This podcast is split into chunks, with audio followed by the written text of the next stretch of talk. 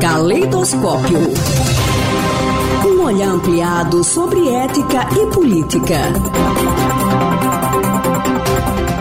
A coluna de hoje recebe o professor Antônio Pereira, do Departamento de Filosofia da Universidade Federal de Sergipe, doutor pela Universidade de São Paulo, desenvolve pesquisas na área com ênfase em ética e filosofia política. Seja muito bem-vindo, professor. Qual é o tema da coluna de hoje? Olá, ouvinte da Rádio UFES.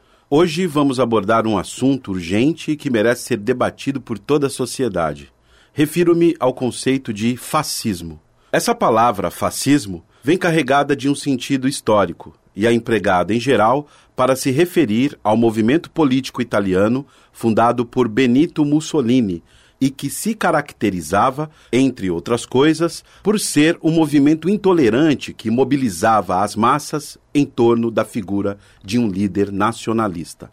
Há 100 anos atrás, em 1919, ocorreram os primeiros ataques das chamadas brigadas fascistas, que, com o passar do tempo, se tornariam milícias paramilitares que queriam destruir políticos de esquerda, homossexuais, artistas, intelectuais e os órgãos de imprensa livre.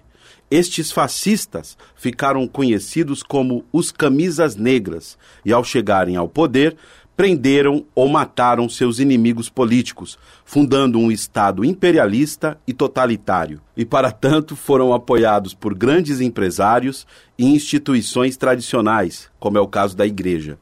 Foi esse regime que inspirou Hitler em sua política extremista baseada nos valores da tradição, em nome da família, da religião e da pátria e que foi responsável pela perseguição desumana a judeus, negros, gays, ciganos, artistas, intelectuais que tiveram suas vidas ceifadas em campos de concentração. O que conhecemos hoje como nazifascismo foi marcado, portanto, por uma ideologia que tinha sede de sangue, que corrompeu todo o sistema político e cometeu crimes que hoje conhecemos como crimes contra a humanidade. Depois dos horrores do nazifascismo, acreditava-se que essa experiência histórica jamais se repetiria.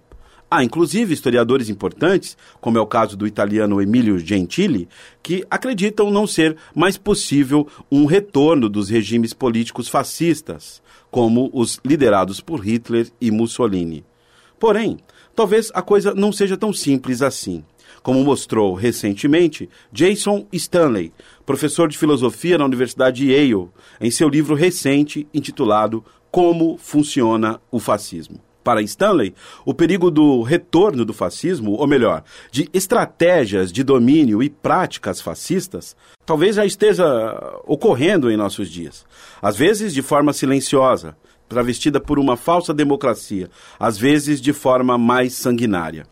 Hoje, quando dizemos, por exemplo, que um governo é fascista, um governante é fascista, queremos dizer com isso que se trata de um governo autoritário, violento e que deseja impor um único ponto de vista sobre a política e os costumes em geral, não aceitando o diálogo com quem pensa ou vive de modo diferente. Nesse sentido, um governo fascista não deseja apenas a aniquilação política do outro visto como inimigo que deve ser reduzido ao silêncio. Mas, de forma mais extrema, um governo com características fascistas deseja, inclusive, eliminar fisicamente seus adversários. E os seguidores de líderes fascistas destilam o ódio pela internet, praticam a violência, a homofobia, a intolerância de forma aberta ou velada. Em nome da supremacia branca, por exemplo, negros e latinos são mortos e perseguidos nos Estados Unidos. Crianças são afastadas dos pais. Imigrantes são expulsos ou vistos como uma ameaça por todo o mundo. Em nome da família patriarcal, centrada na figura masculina, mulheres são desprezadas ou vistas apenas como máquina de sexo ou como meras donas de casa. Em nome do passado mítico da nação, da pureza da raça e da religião, o monstro do preconceito vai sendo alimentado com xingamentos e ofensas cotidianas. É assim, por exemplo, que o nordestino é visto pejorativamente como Paraíba, ou seja, como gente de menor valor. Para um governante fascista típico, o pobre não deve pensar. Estudar em universidade pública, por exemplo, seria um luxo ou um desperdício.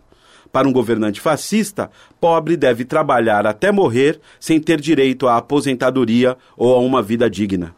O fascismo, no entanto, não diz respeito apenas a uma forma de governo, como aquela praticada por Hitler ou Mussolini. Diz respeito também a um tipo de comportamento. Muitas vezes, o fascista pode estar do nosso lado, na nossa família, no nosso trabalho, até no púlpito de uma igreja, pregando hipocritamente o amor, porém destilando mentiras, fake news e provocando uma raiva venenosa contra a liberdade do outro.